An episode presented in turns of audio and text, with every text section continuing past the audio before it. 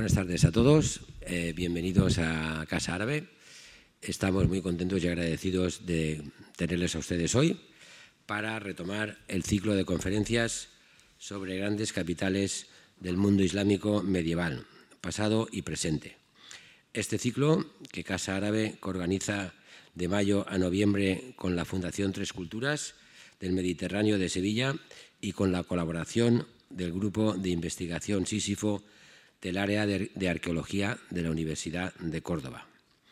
El objetivo del ciclo es abordar, de la mano de especialistas a nivel mundial en la materia, la historia de algunas de las ciudades más importantes de la historia del Islam que en algún momento se erigieron en capitales de importantes reinos o imperios medievales. En ellas se examina, por un lado, su época de mayor apogeo y su expansión urbana, y por otro, desde una visión crítica y actual, los vestigios que han llegado hasta nuestros días de esas ciudades del pasado.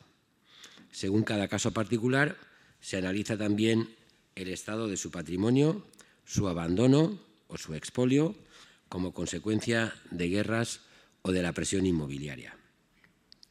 La conferencia de hoy es la segunda dedicada a Córdoba versará sobre Cúrtuba la memoria presente de la capital omeya de Al-Ándalus y será impartida por Rafael Blanco, coordinador del ciclo que antes les comentaba y miembro también del mencionado grupo de investigación Sísifo del área de arqueología de la Universidad de Córdoba.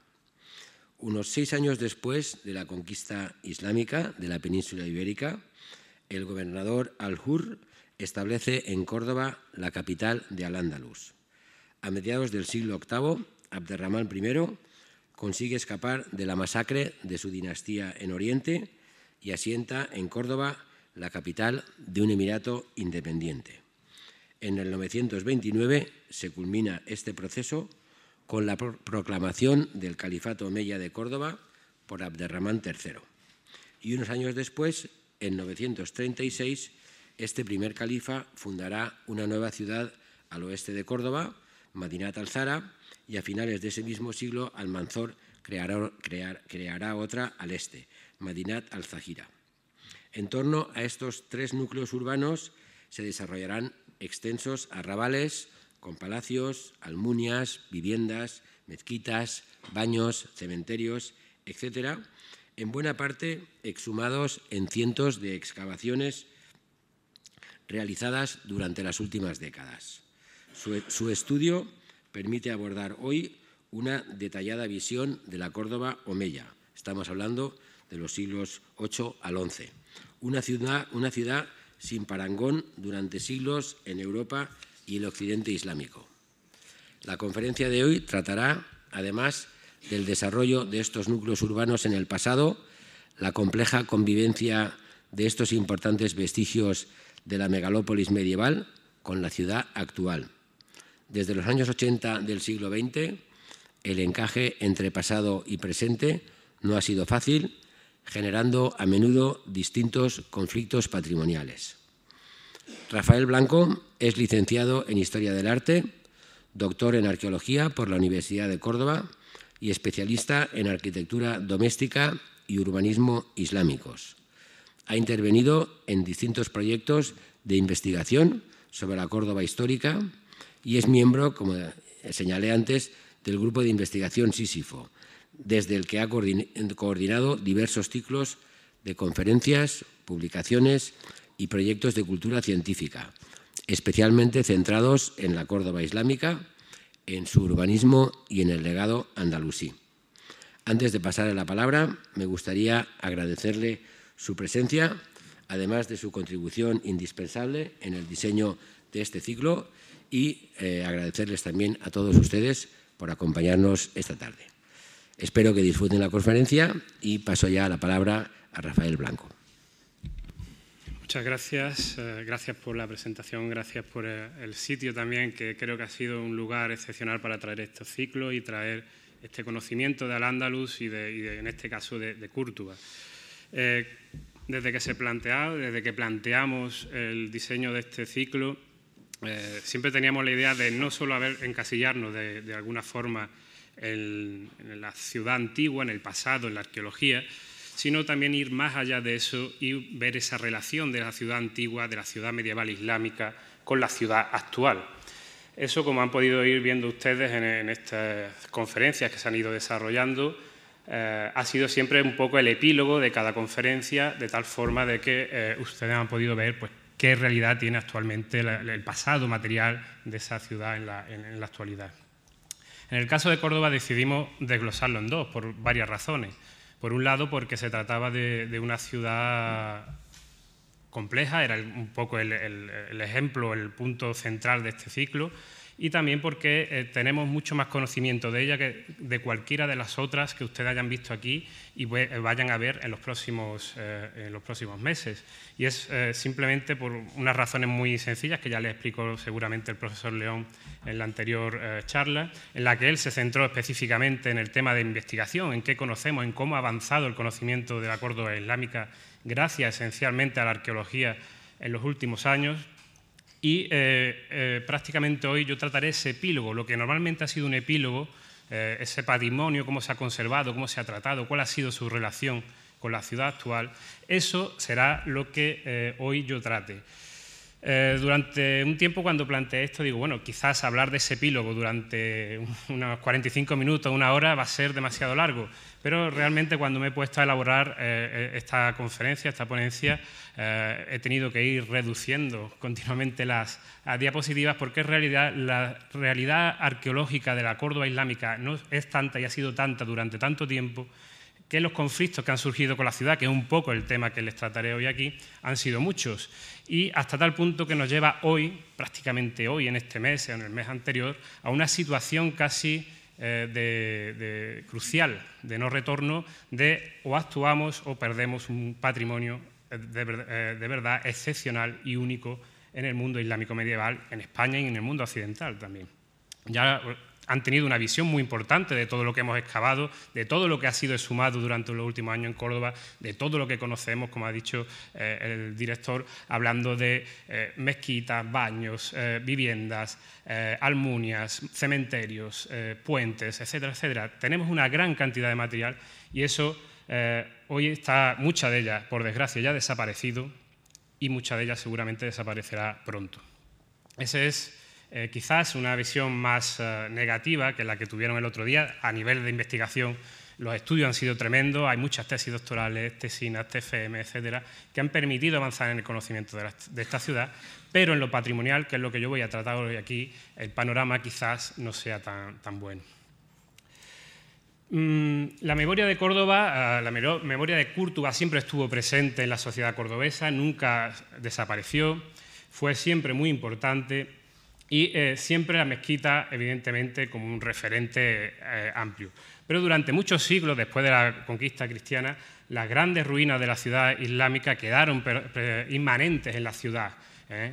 Era una ciudad quizás una rememoración de tiempos mejores en los que Córdoba había sido el centro, o uno de los centros del mundo, desde luego el centro de Occidente, y que los, sobre todo pintores románticos del siglo XIX utilizaban como referente para muchas de sus pinturas, muchas de sus obras, como la que ven aquí, que este sería el Molino de la Bolafia. a partir del siglo XIX, finales del siglo XIX y sobre todo a inicio del siglo XX, la ciudad cambia. Esa memoria que se había mantenido materialmente en la ciudad, que entre las calles se veían esas grandes ruinas como la que tienen ustedes ahí, eh, empieza a desaparecer, empiezan a destruirse, las murallas que, que se habían conservado prácticamente hasta inicio del siglo XIX empiezan a destruirse y toda esa memoria de la ciudad, no solo islámica, sino medieval en general, empieza a desaparecer a, pasos agigantados.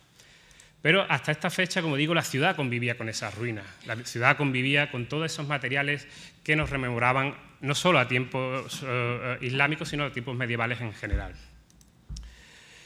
Y sin embargo, siempre la referencia fue la mezquita.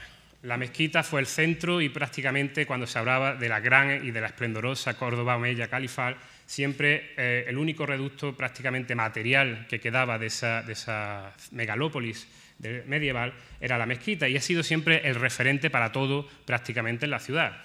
Eh, mucha gente solamente conoce como referente de esa gran megalópoli, de esa gran extensión de terreno, un edificio. Sí es verdad que es un edificio muy importante en nivel, desde un punto de vista artístico, estético, etcétera, histórico, por supuesto. Pero se ha convertido casi en la parte que ha absorbido el todo. Y el todo es muy grande. Y tenemos un todo básicamente de eh, proporciones eh, descomunales.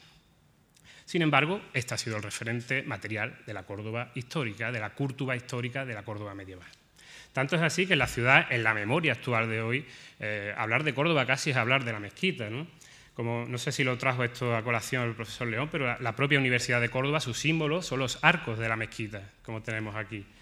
Pero no solo de ellos, sino incluso eh, este es un, congreso, un curso que hay ahora actualmente en la Facultad de Filosofía y Letras sobre curso de enseñanza del español como lengua extranjera y el uso son los, arcos de la mezquita. No tiene un sentido directo, pero se está dando en Córdoba y por lo tanto el símbolo, el icono, es la mezquita de Córdoba. Para todo, mm, desde hoteles que utilizan ese, elemento, eh, bodegas, mezquitas, también hay, hay de todo, concursos de fotografía, empresas diversas, que utilizan ese icono, ese referente, ¿eh? no solo ya de la ciudad islámica, sino de la Córdoba actual. La mezquita es eh, su representación máxima. Y todo turista va a la mezquita. Este, bueno, es el caso de un turista muy famoso, pero todos o muchos de los turistas utilizan Córdoba como referente hacia el que ir y siempre para ver la mezquita, lo que ocurre es que muchas veces solamente ven la mezquita, no hay otra cosa eh, más que enseñar de la ciudad. E incluso, bueno, más recientemente, eh, esta mascota de, los patios que fue presentada en, el mes de mayo también utiliza el referente de la mezquita. Utilizan varios tópicos, pero sobre todo el central es un arco eh, polilobulado de la, de la, mezquita, que es lo que conforma en sí el muñeco con sus eh, piernas, que son columnas también de la mezquita. En fin.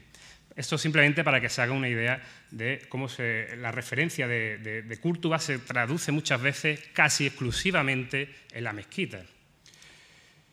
Por, otro lado, quizás un lado más selecto, podríamos decir, de un mayor nivel cultural, o como eh, reflejo más arqueológico de la ciudad antigua, está Medina Zara, que fue otra ciudad aparte, pero que también entra un poco dentro de los circuitos turísticos, no tanto al nivel que la mezquita, y que también es un referente social, desde grupos de música, como bien conocen, salones, por ejemplo, o incluso asociaciones de vecinos utilizan el referente de ese nombre, de Azara, como elemento esencial. Aunque aquí, si se fijan, ya no hay un símbolo material con el que asociarse. De hecho, a veces es la propia mezquita, ya en este caso catedral, la que se utiliza. Con Azara el nombre sí aparece, quizás ligado a la leyenda y, a otros elementos, pero no lo material como símbolo. Y con Cúrtuba, pues efectivamente el nombre de Cúrtuba en general también se utiliza en muchos elementos y ha sido muy utilizado sobre todo a nivel internacional, como el esplendor, el reflejo de las tres culturas, eh, de la convivencia, etcétera, etcétera, como bien saben, y que se utiliza en muchos centros eh, culturales, tampoco con un icono definido, si acaso, otra vez de nuevo la mezquita eh, de fondo, como vemos aquí, como referente de esa Córdoba islámica. Eso es lo que parece que nos queda de la Córdoba histórica, de la cultura islámica de la Córdoba medieval, la mezquita de una gran megalópolis que, como les presentó el profesor León en la, semana pasada, no era solo la mezquita, sino que eran muchas más cosas. Sin embargo, es verdad que muchas de esas más cosas que había han ido desapareciendo. Y eso es un problema ah, serio que ha tenido la ciudad desde, no nuevo, sino desde hace ya bastantes eh, décadas. El caso de, eh, uno de los casos que les pongo como simbólico es el caso de eh, la, red de alcantarillado de la Medina, es decir, del casco histórico, parte de lo que fue la muralla, el recinto amurallado islámico medieval, eh, tenían toda una red de alcantarillado muy compleja que iba conectada con las viviendas, con los baños, etcétera, etcétera, y que desaguaban al río Guadalquivir. Bien, eh, estas calles o este alcantarillado iba por las calles de principios del siglo XX y todavía estaban muchas de ellas funcionando. Y en esa fecha, donde se quería ya empezar con la modernización de la ciudad, se decidió irlas eliminando para sustituirla por un, alcantarillado nuevo.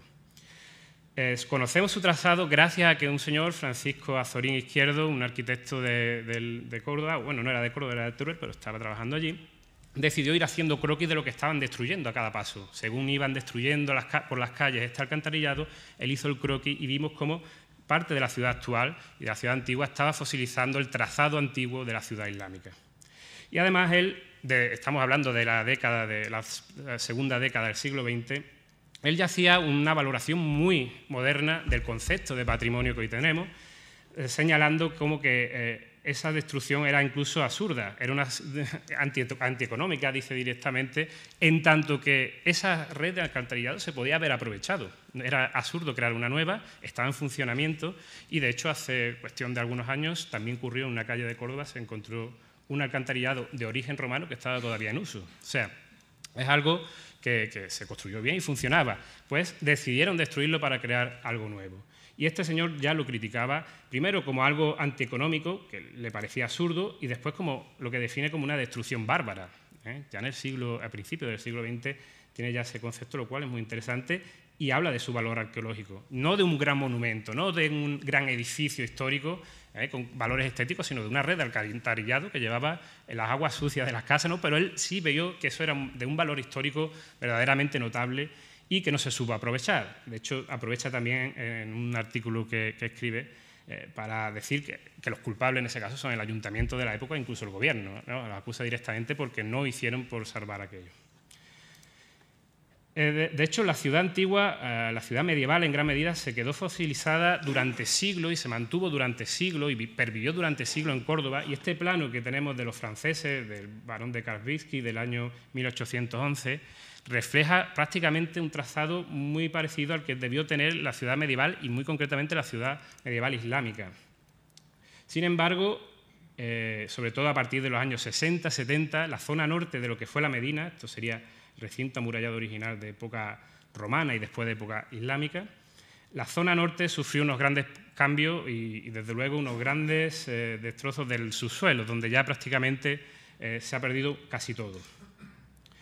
Toda esta zona se transformó en el que está actualmente la Plaza de las Tendillas y sobre todo, muy especialmente, el caso que les traigo, este que actualmente es el Boulevard de Gran Capitán, el centro de Córdoba, en un punto que sabemos era un punto crucial de la ciudad histórica, porque estaba en lo que fue la ciudad republicana romana, la ciudad imperial romana, etcétera, etcétera, etcétera, la islámica, la omeya, la, la tardo-islámica, la, cristiana. Es decir, una sucesión continua de, espacios, de edificios, desde el siglo II antes de Cristo hasta la actualidad. ¿Mm? Y en ese punto concreto, que este sería también de la ciudad islámica, que es donde sabemos por las fuentes que se ocupaban o que había eh, grandes edificios, grandes palacios de los príncipes omeya, así lo recitan las fuentes, eh, en ese punto tan importante de la ciudad histórica, no solo islámica, esa zona norte, se decide, eh, primero, crear a finales del 19 un gran bulevar, un gran paseo, aprovechando que había espacios abiertos, que es este que tenemos aquí, donde no se incide prácticamente en el subsuelo. Se crea una gran avenida con algunos pasos eh, de viales, pero prácticamente no se, no se transforma. Y en los años 80, prácticamente transferidas las competencias a, a las comunidades autónomas, se decide precisamente en ese sitio, en el corazón histórico y arqueológico de la ciudad, levantar o eh, crear, disponer un aparcamiento subterráneo, de cara hacia un modernismo, hacia modernizar la ciudad, hacer el centro más habitable. Y se decide ese punto, lo cual ya se sabía desde la arqueología y la historia que era el peor sitio posible para hacerlo. Eh, lógicamente, creo en aquel momento era Julián Guita el, alcalde de la ciudad, hasta la fecha con muy buena fama dentro de los ciudadanos, pero este fue un gran problema que no supo cómo solucionar. Eh, por un lado, se achacó que eran problemas de eh, aparcamiento lo que, lo que suscitaba, porque las obras, al encontrarse todo lo que se encontraron allí, paralizaron lo que iban a ser unos aparcamientos que se iban a construir rápidamente. Y, eh, de hecho, tuvo un problema serio cuando, no sé si se leerá aquí, no, bueno, yo le leo más o menos, lo, que, lo que aclara y lo que explica ahí este pasaje del periódico es que en, el, en diciembre, en el año 85, en septiembre empezaron las excavaciones y en diciembre unos, alumnos de, unos 100 alumnos de la, de la Facultad de Filosofía y Letras eh, se dispusieron, se sentaron sobre las palas retroexcavadoras que estaban destrozando todo ese patrimonio cuando ya los mosaicos romanos estaban destruidos. Es decir, todo lo que había por encima, entre ellos la fase islámica, imagínense dónde estaría cuando ya se habían llegado a los niveles de época romana. Eh, al final eh, parece ser bueno que, si llevamos esto se paralizó en diciembre y empezó en septiembre, todo ese tiempo se estuvo excavando sin ningún tipo de control arqueológico en el espacio más importante a nivel patrimonial de la ciudad, donde hay una sucesión continua, de digo, desde el siglo II a.C. Eh, los destrozos fueron tremendos y Cultura de la Junta de Andalucía eh, intervino para paralizar el destrozo de, los restos, con una gran polémica y en la que incluso en, los periódicos se cita ¿no? cómo los políticos se tiran los trastos a la cabeza y un importante yacimiento arqueológico que forma parte de la ciudad ha desaparecido bajo las máquinas y la acción de los expoliadores. Como esto estaba abierto, mucha gente, según veía cómo entraban las máquinas, veían restos de cerámica, de escultura, etcétera, y se lo cogían y se lo llevaban para su casa. Era eh, un campo abierto. Y es muy interesante como ya en esta época en el periódico dice, y la pregunta está en la calle, ¿por qué no se hizo una cata arqueológica antes de iniciar las obras? O incluso porque no se pensó un mejor sitio para hacer las obras. cuando ya se sabía lo que iba a aparecer. En fin, los restos fueron muchos, la polémica, como digo, mucha, eh, se, incide también en el expolio que hacía la gente. Eh, y sobre todo, si es verdad interesante, un tema que podemos unir con lo que trató el profesor León también la semana pasada, todo esto, la alarma salta en el momento de que van a, las palas retroexcavadoras están destruyendo los mosaicos romanos. En esta época la arqueología prácticamente eh, todo lo que era más allá de Roma no interesaba, parecía ser, y incluso desde el punto de vista de la facultad de la universidad, que es de donde se denunció en principio este, este destrozo, el interés empezó cuando se estaban destruyendo los mosaicos y, como dice aquí, una estatua, una escultura romana. Todo lo que había antes de eso, imagínense dónde puede estar. Y en este mismo periódico no tenemos noticia, porque prácticamente de esto al final entró un arqueólogo, pero de toda esta extensión tan grande que después veremos de terreno que fue excavada, eh, solo tenemos de información científica, de investigación de este espacio, solo tenemos dos páginas en el Anuario Arqueológico de Andalucía. Es decir, dos páginas donde se habla mucho de los romanos y donde se dice prácticamente, pues, al final, que bueno, que sí, que también los musulmanes era muy importante, pero prácticamente sin datos, sin fotografías, sin planos, sin nada. Es decir, la historia que estaba aquí guardada durante siglos, en el año 80, 84, 85 se perdió. Y ya eso es irreversible, de eso ya no podemos saber nada más. Y además del patrimonio, lógicamente ya ah, mucho de él ha desaparecido.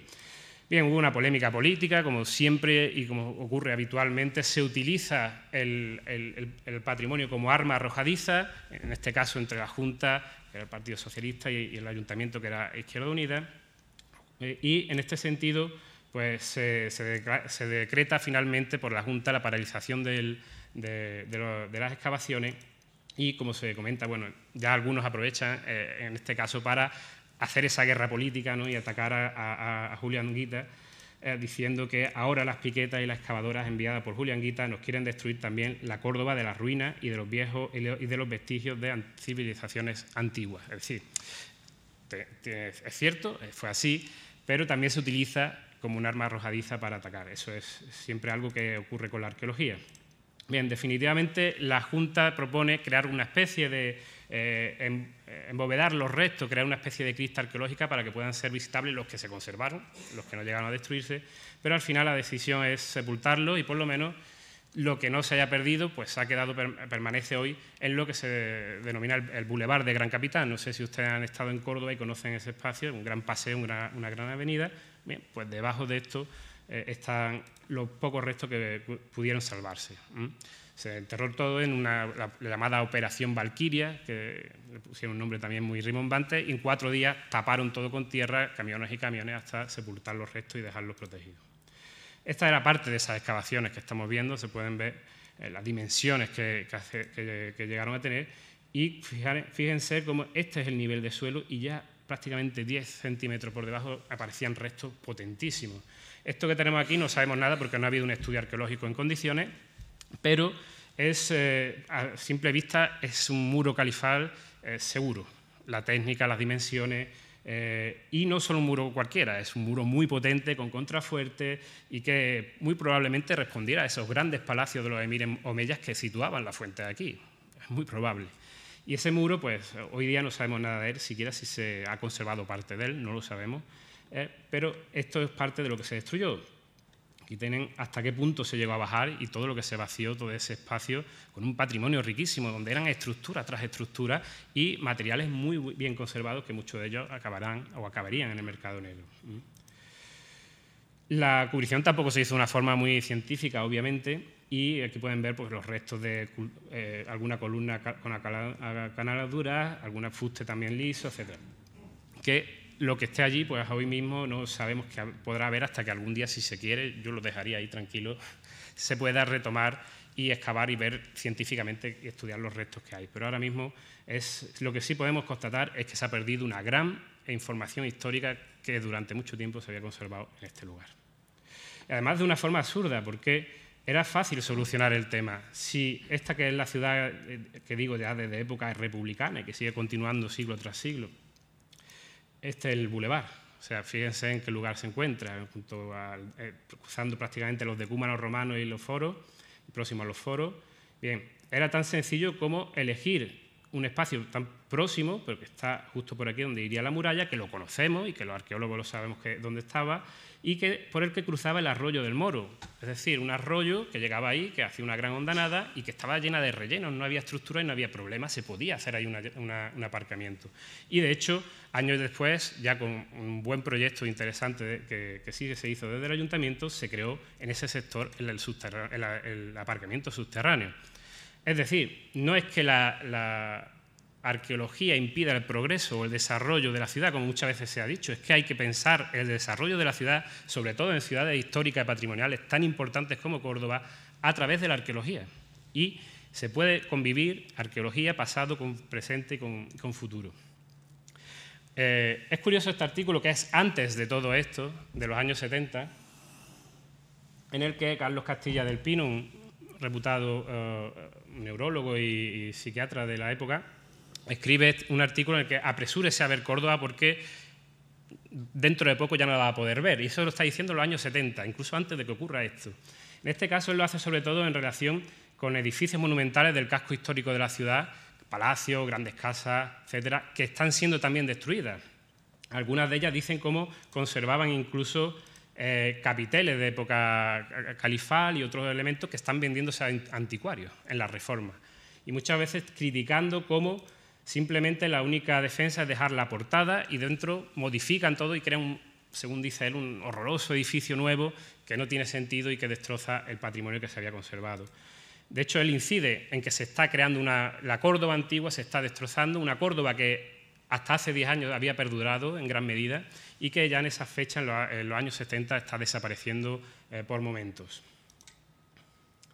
Y es cierto que, como digo, hasta el siglo XIX prácticamente se conservó. Hoy se ha hecho estudios a través de ese plano de los franceses de la fosilización de la ciudad eh, islámica, sobre todo de la última ciudad islámica, eh, en cual en, gran parte el trazado de esa ciudad islámica pervivió hasta el siglo XIX. Y también de la cerquía, no solo de la Medina, ese recinto murallado, sino un segundo recinto que se hizo en el siglo XII. En un estudio que hice hace ya unos años pude comprobar cómo buena parte del trazado actual responde al trazado islámico y cómo se ven que muchos de los cimientos de casas, no solo ya del siglo XII, sino del siglo X, son recrecidos durante épocas hasta prácticamente la actualidad. Es decir, el trazado de esos muros, no el alzado, porque el alzado sí tiene reforma, pertenece o proviene en muchas ocasiones de época islámica. Y eso se ha conservado hasta, hace poco, sobre todo hasta los últimos años, donde se están haciendo muchas modificaciones en ese sector. Entonces son todas esas calles que todavía que podían pertenecer, según esta hipótesis, a la ciudad islámica. Claro, el casco histórico de Córdoba es tremendo. Son 180 hectáreas de casco histórico, 200 si unimos otras partes, y aquí tienen todos los edificios que están protegidos dentro del plan especial del patrimonio eh, del casco histórico de Córdoba, pero imagínense lo difícil que es controlar todo este espacio es muy complicado, sobre todo cuando el personal que hay desde el ayuntamiento, pues hay dos arqueólogos, en la Junta hay otros dos, y estamos hablando de unas 200 hectáreas de patrimonio, no solo soterrado, sino elevado, más lo que hay por fuera, que eso ya lo hablaremos, lo veremos después. Esta foto la hice hace poco. Eh, no he ido a buscar específicamente, sino simplemente el lunes tuve un curso eh, cerca de la cerquía en un punto y me llevé a los alumnos a, pasar 20 metros, me introduje simplemente 20 metros en la cerquía, en esta parte del casco histórico, y vi una cosa como esta, muros que por la factura son antiguos desde luego, no podríamos datarlos, ahí habría que hacer estudios directos, pero no son de hace, de hace un siglo ni dos, y un pórtico que ya ven ustedes cómo está, con capiteles incluso de, época califal, con unas restauraciones y unas transformaciones pues verdaderamente complicadas, dejemos ahí las valoraciones. O como en muchas casas podemos ver capiteles y otros fragmentos prácticamente tirados por el suelo. Si van ustedes a los patios de Córdoba, seguramente pasen por más de uno en el que haya muchos materiales históricos de época romana, de época uh, islámica, en este caso, como ven, manchado de pintura. Estaba tampoco, y, es muy pequeño, no voy a decir dónde está, pero incluso si alguien quiere transportárselo y meterlo en una mochila, lo puede hacer. No, y están eh, en un estado pues, bastante eh, peligroso. Otro, bueno, esto en este caso es Mudeja.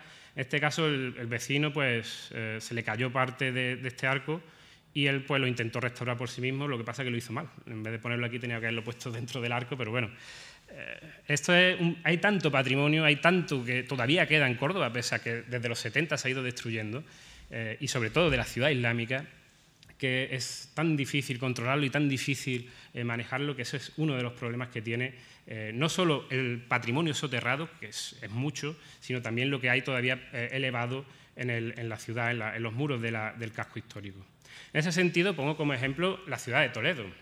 Ahí se está haciendo un proyecto muy interesante en el que se están haciendo unas lecturas paramentales y se están integrando los restos que se están eh, conservando, por ejemplo, arcos y muros que provienen perdón, que provienen del, siglo X, XI, con pinturas, con maderas originales de esa época y que han pervivido en, la, en, la, en, la, vivienda y que ahora se están integrando, porque eh, la sociedad de, eh, allí se está, eh, está, valorando esto como un elemento extra para su edificio, es decir, no como algo negativo que me interesa quitar de en medio y crear un muro nuevo, sino este es un muro que va a servir de aliciente para mi vivienda o para mi hotel o para cualquier otra edificación.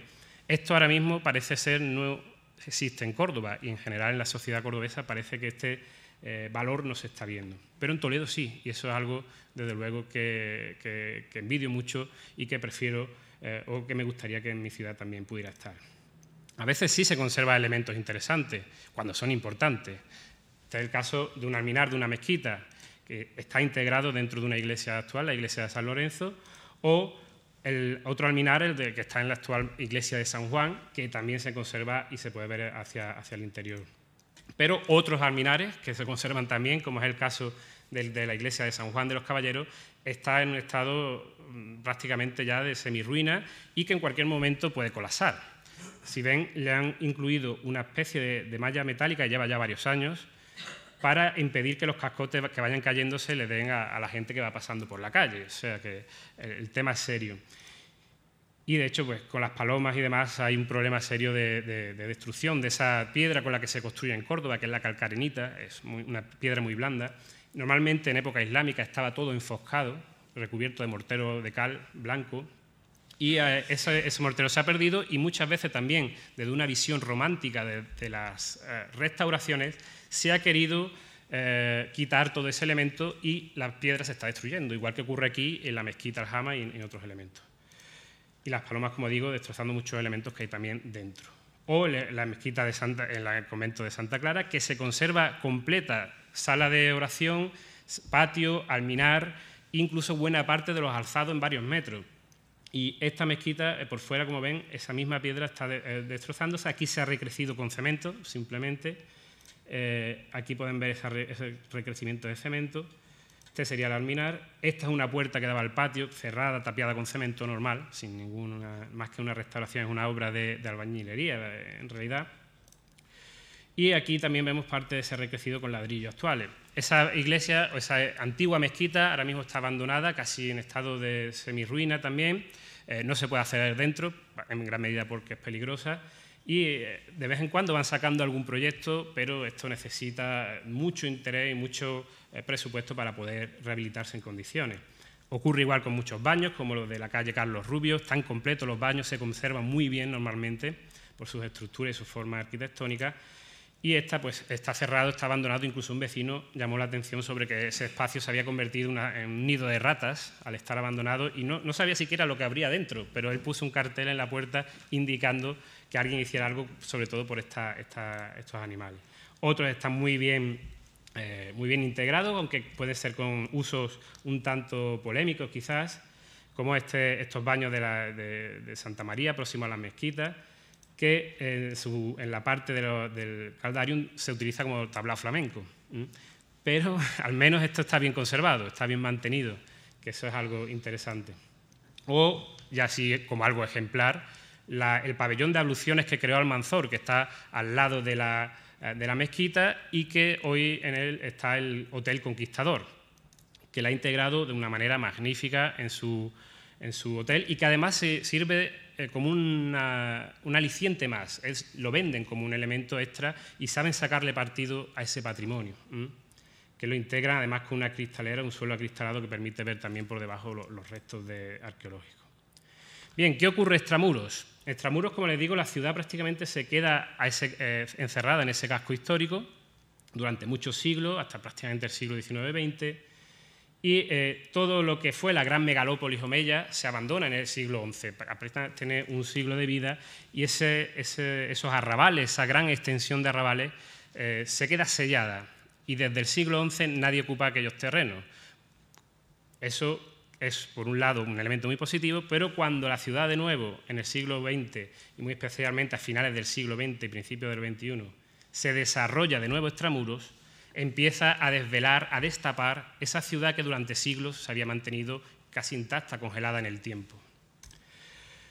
Uno de esos sectores es el sector sur, en el que en la actual parte, eh, Parque de Miraflores, donde eh, se decidió crear en época del boom de, inmobiliario y de donde los grandes proyectos mastodónticos, el Gran Palacio del Sur, una especie de palacio de congresos con muchos elementos dentro, eh, de un coste elevadísimo, y previamente se intentó hacer una excavación. Esa era una zona que históricamente siempre había estado abandonada, a la zona sur del río, pero en la que sabemos por las fuentes, eh, se empieza a ocupar un poco ya en el siglo XX, pero sabemos por las fuentes que esta zona fue una zona muy importante de ocupación en los primeros años de, gobierno islámico.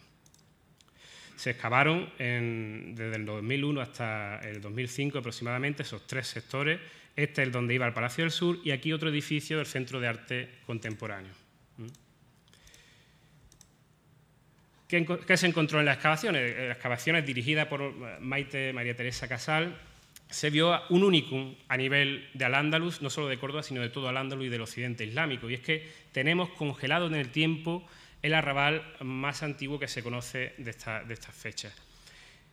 Esta es una fecha sobre todo de transición, en el que la sociedad todavía no está islamizándose, está culturizándose, aculturizándose y todavía eh, mantiene cosas del periodo preislámico con nuevas cosas que vendrán después eh, a partir del siglo IX y X. Es un barrio muy humilde, de gente seguramente que trabajaba en la agricultura, en el campo y en un gran zoco que sabemos por las fuentes que existía allí, y que eh, en, el, año 818 es uno de los pasajes más repetidos de la, historiografía eh, de Al-Ándalus. En el año 818 hay un motín, una revuelta contra el emir, que estaba en el Alcázar, en este sector que ven aquí, cruzan toda esta gran masa de, pobladores del arrabal el puente, atacan el Alcázar y el, propio Al-Hakam I está a punto de sucumbir y casi se da por muerto, cuando un ardid de última hora consigue llevar el, ejército por una vaguada eh, que se une con otro ejército que estaba en el sur, ataca el arrabal, incendia y los rebeldes empiezan a romper filas, uno intenta salvar a su familia en el arrabal, etcétera, etcétera, y acaba siendo una gran matanza. Prácticamente todos esos habitantes fueron pasados por la espada y los que sobrevivieron fueron exiliados. Además, Hakan I prohibió que se volviera a ocupar ese lugar ad eternum, es decir, jamás. Ese espacio, de hecho, se, protegió. Incluso en la, época de mayor expansión de la ciudad, en un lugar tan cercano a, la mezquita, al Hama y al Alcázar, ese espacio se mantuvo sin ocupar, manteniendo en gran medida eh, ese, elemento. Bueno, ese, ese espacio se ha estudiado mucho, la cerámica, incluso los vertederos. Sabemos que es una población que no comía cerdo y seguramente ya islamizada, pero que culturalmente sigue manteniendo costumbres de periodos previos como unos tipos de vivienda que no tienen nada que ver con las que veremos en el siglo X. ¿eh? Este tipo de vivienda que se parece más a lo que hay antes de, la época islámica que a lo que vendrá después, que es sobre todo ese modelo casi cerrado de casa-patio características de, modelo andalusí. Lo importante de esto es que es un punto fundamental. Este hecho del arrabal significa algo muy importante en la historia, no solo de Córdoba, sino de Al-Ándalus, porque en este lugar eh, se crea un cambio total en la política andalusí, en la política omeya. Ya el hijo de Abderramán II, aunque Hakan I parece que gana la batalla y aniquila a todos los del arrabal, eso lo hace, Eso no le, salió gratis, no fue algo gratuito, y, y los ulemas, que fueron en gran medida los que estaban conspirando contra él, ganaron la batalla. Hasta tal punto que Abderramán II cambia la política. Mientras su padre era un primus inter pares, eh, una especie de prinques que se mezclaba con la gente que estaba dentro de, la sociedad eh, cordobesa y andalusí, su hijo ya empieza a introducir un boato oriental donde casi es un semidios, donde se aleja del pueblo, pero por otro lado, frente a su padre, que estaba muy al lado de los cristianos, y de hecho su mano derecha era el príncipe de los cristianos, el rumí, él no solo se distancia de los cristianos, sino que a, este, este esta mano derecha, ese príncipe de los cristianos, eh, amigo de, su padre, eh, que fue el encargado además de destruir físicamente el arrabal, eh, a este señor lo, condenan y lo crucifican delante del alcázar, además haciendo que la población destruya determinadas posesiones suyas dentro y fuera de la ciudad. Dejando claro que se distanciaba de la política de su padre e iniciaba una nueva donde se alejaba de los cristianos, se unía a los, musulmanes y donde se alejaba del pueblo también, convirtiéndose ya en una especie de, semidios, si quieren, si quieren decir. Bien, ¿qué es lo que se ha excavado ahí? Pues básicamente estos sectores que tenemos aquí y este otro donde se ha construido. Estos dos, cuando, donde se iba a construir el Palacio del Sur, se abandonan en el punto de que eh, eh, se iba a construir un gran palacio, no hay dinero para mantenerlo o para construirlo y aunque se ha excavado, esos sectores se quedan totalmente abandonados, llenos de... Eh, algunos, uno de estos se consigue tapar al menos, pero en estos los restos quedan al aire y este sí se construyó donde está el espacio. Bien, un espacio histórico tan importante, no material, efectivamente un valor estético no tiene muy elevado, pero sí a nivel de la historia del Andaluz es un sitio histórico fundamental me gustaría que quizás se hubiera hecho algo como sí se ha hecho con otro sitio histórico eh, fundamental, que es el de la batalla de las Navas de Tolosa, como bien conocen, donde se creó hace unos años un centro de interpretación, un sitio muy alejado de cualquier otro núcleo, pero un centro verdaderamente fantástico, con nuevas tecnologías y con sin elementos arqueológicos alrededor, simplemente eh, un, mirador donde se podía mirar parte de donde fue la, tuvo lugar la batalla entre cristianos y almohades eh, y que fue la que cambió un poco el sesgo de, la política almohade o islámica en Córdoba. Bien, de esos sectores nos queda, de estos restos que se excavaron, estos han sido tratados de esta forma. Durante mucho tiempo se abandonaron, llenó la vegetación todo, eh, la basura incluso. Y últimamente ya por fin sí se ha decidido, después de varios años, volver a soterrarlos, que por lo menos quedan protegidos dentro de ese espacio. Este otro sector, por fortuna, se tapó rápidamente y sigue hoy así. Y este otro, donde se construyó el, famoso Palacio del Sur, eh, perdón, el C4, el Centro de Arte Contemporáneo, eh, se decidió eh, construir un, edificio moderno, bastante interesante, pero que actualmente no tiene ningún tipo de ocupación. Es una lástima, pero el edificio está ahí y nadie sabe ahora mismo qué elementos llevar allí y de todos los restos solamente se decidieron conservar in loco parte de ellos, en una especie de arenero. In loco quiere decir que como estaban tres metros más abajo y era muy difícil mantenerlos eh, o eh, era muy costoso tenerlos abajo, decidieron subirlos arriba. Lo cual es, eh, imagínense pues, lo que significa eso, destruir los restos y prácticamente no guardar ninguna memoria de lo que había. La pregunta es, ¿por qué no se ha creado un centro de interpretación de este, de este espacio tan importante?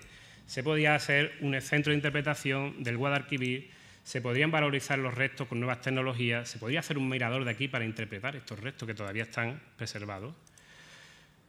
E incluso se podría señalizar, porque ese es el último proyecto que está previsto, se podría eh, señalizar de alguna forma eh, en este nuevo parque, en esta nueva plaza, los restos que hay en ese mismo espacio, desde arriba. No trasladarlo y que eso significa destruirlos, sino de alguna forma hacer unas señales como se ha hecho, por ejemplo, en las tendillas, en las tendillas, perdón, en la, calle Cruz Conde, donde se señalan en el suelo donde estaba el foro, donde estaban las calles antiguas, etc. Bien, los arrabales califales son otra historia eh, muy complicada y en la que, eh, como ven, estas son las extensión de esa ciudad. Esta era la ciudad romana, la Medina islámica y esta la Serquía, es el casco histórico actual. Bien, pues esta fue la expansión hacia Medina Zara, que ya le vi Provenzal eh, conocía perfectamente a mediados del siglo XX, eh, por un lado por la fuente y por algunos paseos que dio por la ciudad cordobesa. Hoy parte de esos arrabales, aquí tenemos Medina Zara, aquí tenemos eh, Córdoba, mucho de ese espacio está perforado por parcelaciones ilegales. llamo ilegal entre comillas, creo que el nombre eh, actual es eh, edificaciones en suelo no urbanizable. Es decir, ¿qué quiere decir esto? Son terrenos rurales para cultivar de campo, que la gente lo compra muy barato, mucho más económico que el que hay en el sector urbano, y en el que deciden edificar una casa, generalmente no una casa cualquiera, sino un buen chalet con, eh, con piscina, etcétera. ¿Qué ocurre? Que todo esto es un, esto es un listado que se hizo hace unos pocos años, viendo a ver cuántas había. Creo que en Córdoba se han contabilizado entre la sierra que estaba aquí y esta zona unas 9.000 viviendas de este tipo. Eh, el problema, desde un punto arqueológico, yo no entro en el problema ah, estrictamente eh, eh, político o, legal, el problema arqueológico es que al ser ilegales y no tener licencia de edificación, no hay ningún tipo de estudio previo. Entonces, todo lo que se está haciendo aquí se está haciendo sin control arqueológico. Incluso algunas de ellas están dentro del, espacio protegido de Medina Zara. Esto que tienen aquí es la ciudad de Medina Zara y esto es el entorno donde hay eh, puentes, infraestructuras, etcétera, arrabales, etcétera. Bien, pues parte de ellas están incluso dentro del espacio protegido de Medina Zara. Incluso algunos de ellos pues, eh, tuvo alguna denuncia, pero este señor decidió edificar después del plan de protección de Medina Zara y del BIC, y entonces ya sí tuvo un problema eh, político, pero él se descargaba y dice, me han dejado hacerlo, por lo tanto, ahora no me, acusan de ello. Y de hecho hay casi una contradicción in termini, ¿no? en el sentido de que dice que eh, no pidió licencia para construir porque le dijeron que no las daban. Y, ya está, así con eso justifica. ¿no? Es un caso casi esperpéntico, pero así se, va haciendo. Y hoy incluso hay una, mancomunidad de todos estos eh, señores que son mucha gente en Córdoba. ¿eh? Estamos haciendo, si hay unas 9.000 eh, viviendas de este tipo, calculamos que unos 4 por vivienda aproximadamente, hacemos entre 36.000 y 40.000 habitantes, y Córdoba tiene unos 300 y pico, en fin, es una masa muy importante y es un problema político muy serio. Y hoy día incluso hay, ya digo, una asociación en la que se están uniendo para luchar porque se legalicen esas esa viviendas. Yo en este tema no, entro, pero lo que sí me interesa este, en este sentido es que esto no puede estar sin control. ¿Eh? Estos sectores que se están urbanizando tan cerca de Medina Zara tienen un peligro, pero no solo ellos, sino los que están en ese espacio que sabemos que se, que se ocupó por la gran megalópolis cordobesa.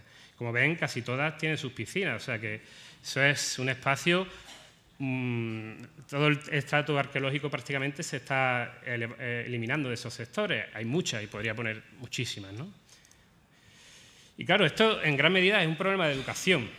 Eh, en gran medida los que lo hacen no creen muchas veces que estén haciendo algo malo y que incluso si es un terreno suyo y encuentran restos arqueológicos, ¿por qué no, no van a ser suyos? ¿Por qué no lo pueden utilizar? Incluso si se da un paseo por esas eh, viviendas, verán que hay muchos restos de capiteles y de otros elementos que siguen en las viviendas. Y de vez en cuando, curiosamente, en Sotheby's o en Christie, pues vemos capiteles que se están subastando y otros materiales que son de esta época, califales generalmente. O ya, eh, rozando el esperpento, el caso último de un capitel que se vendió en, multi eh, mil anuncios por unos módicos 41.000 euros y en el que, negociables, según dice, y en el que eh, el señor pues, decía que con lo que sacara pues, se iba a comprar un bar. ¿vale? Eh, y eso es un poco esa, esa, tónica habitual de ese materiales. Se le hizo una entrevista a este señor en el diario Córdoba, aquí lo tienen. Quizás incluso el mueble de atrás es más arqueológico que los elementos que intenta vender. La foto no tiene desperdicio. Y, realmente era legal y le dieron la, porque él asumía que esos materiales eran de su bisabuelo que era arqueólogo no conozco a ese señor que hacía arqueología hace tanto tiempo, pero es así, es herencia familiar y por lo tanto se puede vender no solo en las casas de subasta, sino a los museos, que también compran muchos materiales eh, de particulares. Eh, claro, todo esto es terrible porque no hay control, es que todo lo que hay ahí, como en Gran Capitán, se ha perdido para siempre, ha desaparecido y la información arqueológica no existe. La historia de esos sectores ya no la conocemos ni la conoceremos jamás. Por suerte, los arrabales califales en ese nivel, como ya pudieron ver con Alberto León en la semana pasada, sí han reportado muchos estudios, son zonas ya legales que se han excavado y con estudio arqueológico que cada vez ha ido mejorando y, con mucha información para poder estudiar y para poder investigar la ciudad histórica. Este es un plano de la ciudad actual, con la sierra al norte, la campiña al sur, el río, la vega. Aquí estaría la, la Medina cordobesa aquí Azara y la ciudad de Alzaira estaría por este lugar, todavía no, la conocemos, pero todo este espacio es en el que se desarrolla la megalópolis califal. Hay que ver que desde aquí hay unos 8 kilómetros aproximadamente. ¿eh? Y ese espacio es el que se desarrolla cuando Córdoba se convierte en capital de Al-Ándalus, una ciudad eh, de proporciones descomunales. Ya habrán visto algo con, con Alberto León, les puedo enseñar algunos de los arrabales que han sido excavados estos, años. Podría estar hasta mañana enseñándoles fotografías, porque han sido hectáreas y hectáreas y hectáreas y hectáreas de terreno excavado durante todos estos años. Muchísimas hectáreas, muchísima información y gracias a, esos estudios arqueológicos que se han hecho antes, esa información se puede estudiar y podemos ver cómo eran los puentes, cómo eran los caminos, las mezquitas, incluso los centros de culto cristiano, eh, las almunias, palacios, los cementerios, eh, los espacios industriales. Tenemos una información única, como ya enseñó el profesor León anteriormente, eh, que no hay prácticamente en ninguna de las grandes capitales de, de, otros de otros países o de otros lugares del mundo islámico medieval. Eso, por lo menos en este lugar, lo tenemos. Y esa gran megalópolis que solo pudo compararse en gran medida con Bagdad y que quedaba muy distanciada de otras grandes ciudades como Fustá o Fez, etcétera, eh, de esa gran masa de, ciudad, de toda esta ciudad que hoy conocemos, que conoceremos más, espero, en unos años, si se fijan, lo que más llama la atención es ese color anaranjado. Esto que ven aquí de color púrpura es un cementerio, hay mezquitas en algunos puntos, baños que hemos localizado, pero ese espacio anaranjado, que es el que normalmente desde un punto patrimonial menos se ha tratado, es el que de verdad daba la forma a la ciudad. Y esas son casas, casas y casas y casas y casas, casas y calles, casas más grandes, más pequeñas, más ricas, más pobres, pero eso es lo que así, hacía en gran medida la megalópoli, esa ciudad tan descomunal del siglo X. Sin embargo, esa casa ya perteneciente a un habitante eh, directamente musulmán, creada para él, para aislarse del exterior, para tener un patio central al que abría y se iluminaban toda la dependencia y que se cerraba prácticamente sin vanos al exterior, con un zaguán para hacer más inaccesible desde el, eh, desde el exterior eh, el interior doméstico, todo ese espacio era, o todo ese tipo de ese modelo es el que se desarrolla por doquier en toda esta ciudad. Y es lo que se ha excavado en los últimos años. Hectáreas y hectáreas de arrabal y hectáreas y hectáreas de viviendas y calles del siglo X. Aquí pueden tener algún ejemplo. Todo esto que les hemos enseñado, puntualmente hay una mezquita, puntualmente hay, baños. Bien, los baños, si aparecen, hoy se suelen conservar. Las mezquitas, si aparecen, hoy se suelen conservar. Los palacios también. Eh, pero las casas se están eliminando sistemáticamente. Todo esto que formaba esa ciudad, esa gran megalópolis, este es uno de los últimos sectores excavados, que además son muy fácilmente musealizables. Simplemente sabemos de sobra cómo recrecerlo. A partir de aquí es todo eh, un encofrado de tapial de tierra y, pues, conocemos perfectamente. Esto es un patio con su pozo, este es un salón, etcétera, etcétera. Es decir, eso que puede ser un parque temático del siglo X, de esto hemos, eh, o se han excavado hectáreas y hectáreas y hectáreas que hoy han desaparecido. Muchas de ellas, algunas eh, ya veremos cómo están. les pongo un sector concreto, esta es la ronda de Poniente, donde hubo una gran cantidad de excavaciones, una gran circunvalación de Córdoba, que fue excavada eh, intensamente y todo lo que se excavó se estudió, se investigó, buena parte se ha publicado, pero desapareció. Después este sector también se eh, parceló, se excavó extensamente, estamos hablando de un terreno de dimensiones tremendas y es una parte solo ¿eh? de lo que se ha excavado estos años. Y eh, curiosamente estos sectores eh, sufrieron la crisis, el estallido de la burbuja o como quieran llamarlo, y muchos de estos sectores se llegaron a excavar y se abandonaron. Algunos se han construido, pero muchos de ellos se han abandonado, como ven aquí, llenos ya de matorrales y de elementos. Algunos se vaciaron completamente antes de abandonarse y están abandonados, pero vaciados. Y esa es la imagen más o menos actual que tenemos hoy de un espacio verdaderamente eliminado con algunos elementos que puedan ver, se pueden ver todavía, muchos de ellos, como se abandonaron los solares, las constructoras quebraron, ni se ha edificado ni se han eliminado los restos, que era lo que en realidad estaba previsto. Algunos de estos se tenían que proteger, por eso están con geotextil, pero en un estado de abandono absoluto, que ejemplifica, en gran medida ha sido una visión cruda de la, crisis de estos últimos años terrenos y terrenos y terrenos de arrabal excavado, que su misión era desaparecer, básicamente. Muchos de ellos, salvo estos que tenían geotextil y que se supone que debía proteger, cubrir al menos o poner en valor. Eh, esto es una pequeña fuente de un patio rundido jardinado, como ven aquí, o un pozo quizás.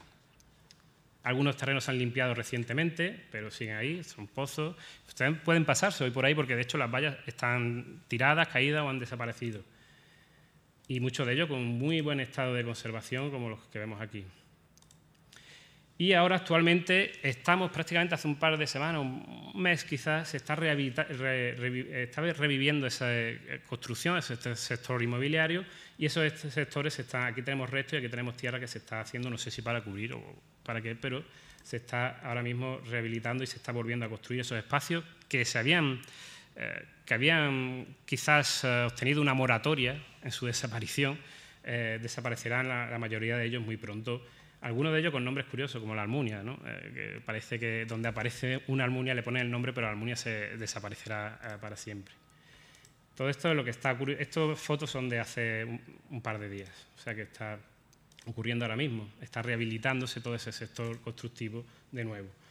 Y todo el destino prácticamente de la mayoría de estos arrabales que hemos visto, algunos se cubrirán, dudo que algunos se pongan en valor, pero la mayoría de ellos es acabar como esto, es acabar bajo la pala destruidos y dejar el terreno estéril como el que veis aquí. En algunos casos han dejado espacio, todo esto se ha desaparecido, se ha excavado y se ha eliminado y hay espacio de reserva porque ahí la vivienda o el bloque de piso no pretende construir. Entonces eso se ha quedado un testigo de reserva, pero el resto eh, ha desaparecido completamente. Y la triste paradoja es que con tantos miles y miles y miles de viviendas eh, y tantas decenas de, hectáreas de arrabal excavado en todos estos años, resulta que lo único que hay puesto en valor es esto que ven ustedes aquí. La única casa que se puede visitar hoy día en Córdoba del siglo X es esta que está en la estación de autobuses. No son ni siquiera, son parte de dos casas, pero ni siquiera hay una entera. O sea, no se puede explicar una casa entera. Eh, a finales de junio tuvimos el curso de Al-Ándalus en Córdoba y eh, venían gente de fuera, profesores, doctores, eh, que conocían la Córdoba histórica, conocían estas excavaciones, y cuando les, digo, eh, les dije, tenemos que, vamos a ver la Córdoba diaria, la Córdoba cotidiana, y los llevé aquí y dice, pero esto es lo único que queda, eso es lo único que queda visitable de la Córdoba actual, de la Córdoba del siglo X, perdón. Claro que a veces la conservación es algo complicado. Este es un aljibe que se saca y se decide conservar puntualmente y se extrae en una glorieta donde nadie la puede visitar porque está dentro de una casi autovía, o sea con un cartel que simplemente indica lo que es, pero poco más, y un aljibe bajo el suelo. Yo cuando lo vi la primera vez no sabía ni lo que era. Eso, y ya, claro, un aljibe no debe estar a la vista. Pero bueno, esto no sirve de mucho en gran medida. O en Ollerías se, excavó ya de época almohade un sector extramuro de la cerquía con barrios de casas. Las casas tampoco se conservaron, pero sí se decidió conservar un horno de esta zona de producción industrial que había aquí y una mezquita, eh, la parte de la mina de una mezquita con una plaza que había aquí. El horno ha acabado así actualmente. no se cerró totalmente, está aquí, hasta aquí la verja, eh, está lleno de vegetación, de pintada y lo que es peor, se convierte prácticamente en un basurero donde hacen botellones y, otro tipo de elementos, se pueden saltar ahí, están cubiertos porque están techados y eh, como, pueden ver está prácticamente destruyéndose las paredes de ese, horno. Por otro lado, en el otro punto, la, mezquita se conserva en una especie de crista arqueológica que tenemos aquí y ese alminar sí está ahí, pero nadie lo visita y ni, los propios vecinos lo saben que existe. Fui desde la universidad que hicimos un proyecto para visitar esto cuando se abrió por primera vez. Por lo menos eso sí está bien conservado. Muchas veces la conservación de elementos eh, tan aislados que no se incluyen en ningún tipo de circuitos turísticos es un problema. Quizás a veces es más interesante que cuando haya dinero y, ganas de hacer otros proyectos se haga como se hizo, eh, como hizo en este caso el ayuntamiento correctamente en este sector de la piscina de Poniente. Aquí iba una piscina de verano, era un espacio de polideportivo en general, se decidió construir aquí la piscina de verano, perdiéndose esos restos patrimoniales, pero aquí, que había sondeo que se vio que continuaba, se decidió sellarlo y protegerlo. ahí va otra piscina, que era, esta era la de, invierno, perdón, y aquí iba la de verano, se construyó el polideportivo de gimnasio, etcétera, y se construyó también la piscina, pero en este caso protegiendo los restos arqueológicos. La piscina no muy profunda y sobre todo se hizo una losa de hormigón que selló todo este espacio y permitió levantarlo y dejarlo protegido. Como ven aquí, por lo menos esto no se ha perdido. Muchas veces, para ponerlo en valor, como el caso del horno, quizás, o incluso del aljibe, quizás mejor dejarlo protegido para que otras generaciones, mm, dentro de siglos, si hace falta, lo puedan retomar. Y a veces también con ideas muy interesantes como la creación de parques arqueológicos. Aquí parecía una almunia con un arrabal, con un cementerio, un montón de elementos característicos de la ciudad del siglo X y eh, desde el ayuntamiento, y esto es un mérito en gran medida del doctor Juan Murillo, se decidió intentar hacer aquí un parque arqueológico. Si bien eh, la crisis económica eh, paralizó este y otros proyectos en este, en este sentido. En realidad, no quiero solo hacer una crítica y resaltar todo esto, sino proponer soluciones, quizás cambios en este modelo. Lógicamente, en Córdoba se ha hecho una zonificación arqueológica, una carta de riesgo de cómo desarrollar la ciudad modélica. Lo que pasa es que hoy ya se ha quedado anticuada. Ah, eh, son precauciones eh, que hay que hacer antes de excavar o de construir en estos puntos, dependiendo de la historia de cada punto, pero esta que era la idea de la ciudad islámica hoy está desbordada en gran medida y hay que retomarlo y hacer una planificación de la ciudad distinta. Quizás eh, previniendo antes que curando, ¿no? Más vale prevenir que curar, creo que esa es la idea. Eh, en este caso, con prospecciones geofísicas, por ejemplo, que sin tocar el suelo, sin excavar, podemos saber lo que hay debajo.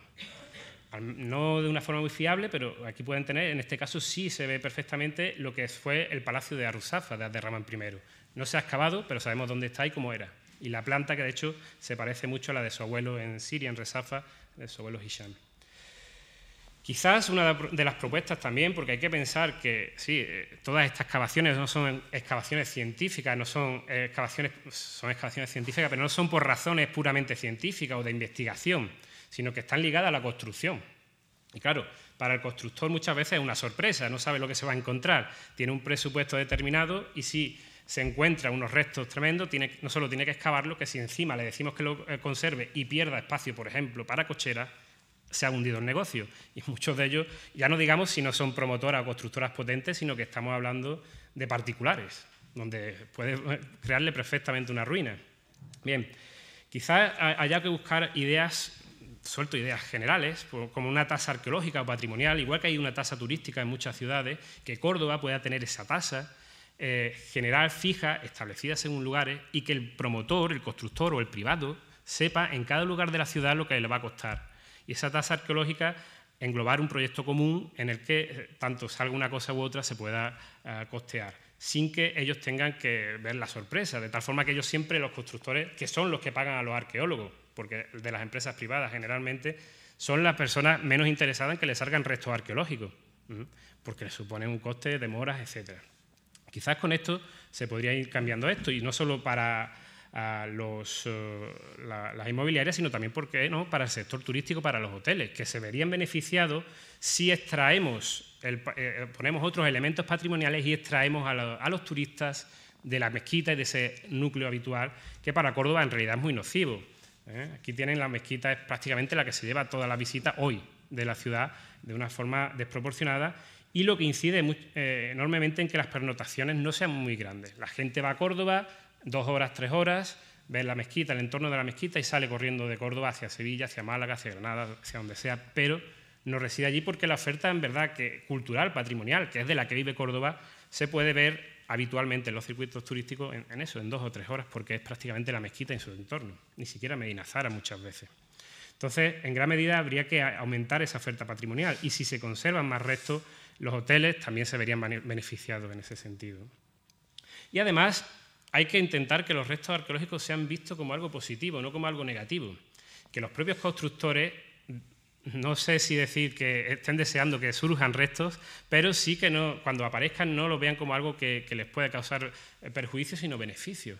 Por ejemplo, una tabla muy simple que les pongo como simple idea, que eh, si se le obliga a, preservar un 20% del sector como restos arqueológicos, se le dé a cambio una planta de extra eh, eh, para todo el edificio. Si eh, se le obliga a 40, pues dos, así hasta llegar a 100, que puede ser, por ejemplo, cuatro, es un ejemplo. Y al mismo tiempo también ir reduciendo, ¿por qué no?, los impuestos. O haciendo esto que sea, porque yo creo que el regalo de las plantas es bastante es suficiente para el constructor, pero quizás esto se podría trasladar incluso a los vecinos para que la propia sociedad cordobesa vea esto como un beneficio y esto pueda ser descuentos del IBI o de otras tasas, etcétera, etcétera. De, alguna forma buscando medios que hagan que eh, encontrar un resto arqueológico sea algo positivo y no algo negativo. Y quizás en esta forma muy simple de cómo poder recrear de esa forma eh, ir beneficiando a ese pasado arqueológico que se ha perdido ya en gran, en gran medida. Es decir, el problema quizás no sean las cocheras, porque hoy todos los edificios necesitan cocheras, es obvio. El problema creo que son los locales. Hemos hecho quizás locales por encima de nuestras posibilidades. Si vemos y nos damos un paseo por alguno de estos sitios, vemos que no se ocupan, que no hay forma de ocuparlos. Si es complicado incluso ocupar eh, las viviendas, imagínense los, locales que son siempre la planta baja de todos estos edificios. Esa es la realidad. Si esto se hubiera convertido en cochera, sería distinto, se podrían dar, como digo, esos premios de plantas extras, que es verdad que afectan a la sierra, que es sobre todo lo que se intenta proteger en este sector, porque el casco histórico eh, y la mezquita está muy lejos, pero eh, sí permitiría quitar esas cocheras de la parte inferior, trasladarlas a los locales y de esa forma los restos arqueológicos bien podrían preservarse simplemente y sellarse, taparse si es necesario o si se considera interesante convertirlo en una cripta arqueológica visitable, como ese caso pequeño que hemos visto de la mezquita. Dentro en todo caso, esto es reversible, es decir, se puede afectar a la vista de la sierra, pero en un momento dado el edificio puede desaparecer y se recupera, es reversible. Si eliminamos los restos arqueológicos, no. Lo que de verdad no es reversible en la sierra son las parcelaciones ilegales, que también hay muchas y, están, es otro problema también ecológico de la misma. Bien, son muchos los casos que, ya afectan, como hemos visto, al patrimonio desaparecido de esa Córdoba islámica, de muchos sentidos. Y que algunos autores están hablando que el patrimonio que tanto se conoce en el mundo, eh, ahora en Siria, en Irak y en Afganistán, que han sido verdaderos elementos muy importantes y muy dañinos del patrimonio, hay algunos autores que están diciendo que en Occidente la destrucción está siendo hasta mayor. Es verdad que no son de estas connotaciones artísticas tan importantes como las que vemos aquí, pero a nivel eh, eh, de cantidad, desde luego, de proporciones, lo que se ha perdido de la Córdoba islámica en los últimos años ha sido tremendo. Eh, este es uno de los casos de, de Mali, de Tumbuctú, de la destrucción de mausoleos y de alguna mezquita que ha ocurrido recientemente y que la Corte eh, Penal Internacional ha condenado recientemente, creo que fue ayer, a uno de estos yihadistas a nueve años de cárcel por la destrucción de estos restos arqueológicos. Lo, que ha ocurrido en Mali es importante y esto era patrimonio de la humanidad, pero no creo que sea menos que lo que está ocurriendo en Córdoba, en donde muchos sectores se están destruyendo casi a diario y se están Quizás hay que reflexionar mucho sobre esto y ser consciente de lo que ya se ha perdido es muchísimo, que todos estos terrenos, la mayoría de ellos ya están desaparecidos y los que no, los que siguen todavía conservados, van a desaparecer eh, prácticamente en breve.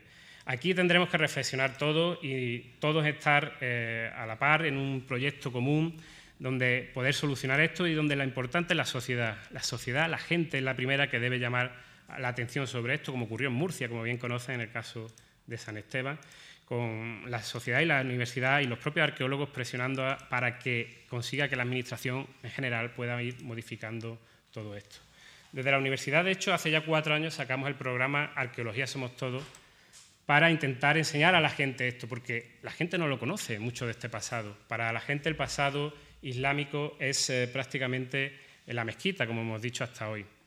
Y gracias a este tipo de programas, estamos, desde los más pequeños incluso, estamos difundiendo y rompiendo las barreras y haciendo comprender qué significan esas piedras y qué parte de su historia eh, eh, tan importante es. A veces incluso con la creación de una una especie de eh, excavación ficticia que hemos hecho en la facultad, también para los más pequeños, intentando con conferencias y otros ciclos como los que hacemos con Casa Árabe modificar esto con las nuevas tecnologías, Internet, recreaciones tridimensionales, aplicaciones, o con el Centro de Interpretación de la Cerquía en el Tiempo que hemos hecho eh, recientemente para explicar todo un, espacio importantísimo de la ciudad con recreaciones, con audiovisuales, viendo, haciéndole comprender a la gente más allá de lo que se ve y que sepan y que conozcan eh, de manera coherente su historia y con un rigor científico enorme, como esta es parte de la proyección, es una cúpula geodésica, una pantalla de 7 metros en la que se reproduce toda la historia de la ciudad, desde época romana hasta la actualidad.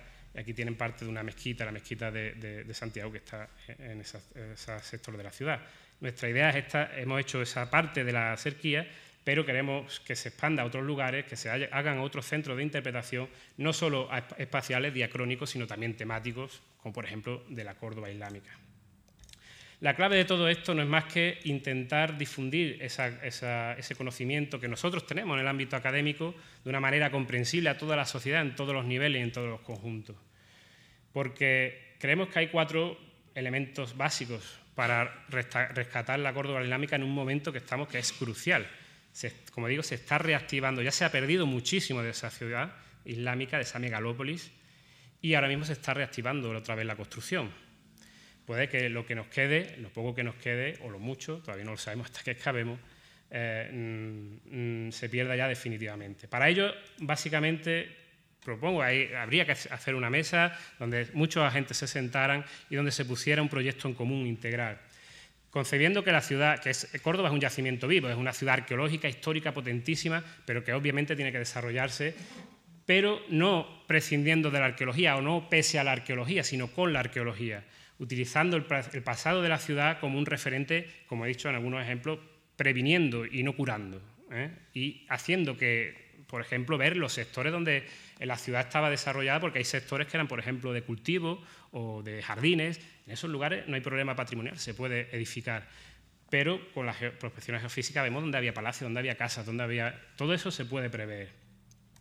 Y habría que hacerlo quizás así. Y desde gestión, quizás haciendo un proyecto integral de la ciudad histórica, donde se controle todas las obras que se hacen en el casco, que se hacen en todos los sectores, de una forma más intensa de la que se puede hacer hoy, integrando una investigación, por supuesto aprovechando esa información para investigar, conservando lo que sea rentable y se pueda hacer, y sobre todo difundiendo el conocimiento histórico que estemos obteniendo en la sociedad. Muchas veces ocurre, y ha ocurrido con este eh, boom inmobiliario, que todas estas excavaciones que han supuesto mucho dinero, mucho tiempo, la gente no ha visto fruto alguno de ellos. Eso ha sido un informe que se ha, dejado se ha depositado en la eh, Delegación de Cultura de la Junta y la gente solamente ve dinero y tiempo invertido en un edificio, en un, subsuelo que no le sirve para nada. En el proyecto de Arqueología Somos Todos lo que hacíamos también es explicarle a la gente todo ese conocimiento y todo lo que ha servido esas excavaciones, porque eso también es muy importante. Y la educación en general de la sociedad. La sociedad nunca va a valorar algo que no conoce y si no le explicamos cómo era la ciudad islámica, eh, la Córdoba islámica, la Córdoba Mella, etcétera, nunca va a poder eh, valorarla suficientemente. Y, la sociedad debe ser, es su principal propietaria y debe ser su principal defensora. Debe ser la primera que eh, saque como estandarte eh, su pasado. Y por supuesto, una sociedad donde todo debe ser útil y práctico, debemos tener el concepto de que debe ser sostenible. Y en ese sentido, no verse como una rémora la arqueología, sino como un recurso de futuro y un recurso turístico. Córdoba es una ciudad eminentemente turística. La industria no es potente, no tiene playa y el turismo que tiene viene a ver cultura, viene a ver patrimonio esencialmente. Hay que ofrecer esto como un elemento de enriquecimiento del patrimonio y de la oferta general de Córdoba. Y acabo eh, con la revista Triunfo, la revista donde antiguamente eh, empecé con ella, eh, sobre apresúrese a ver Córdoba. Desde un punto de vista optimista, eh, quiero que no sea este el lema que 40 años después hagamos, no apresurarse a ver Córdoba, quizás si no hacemos algo sería no venga a Córdoba porque ya queda poco, al menos si conoce la mezquita no venga porque apenas eh, hay más para ofrecerle.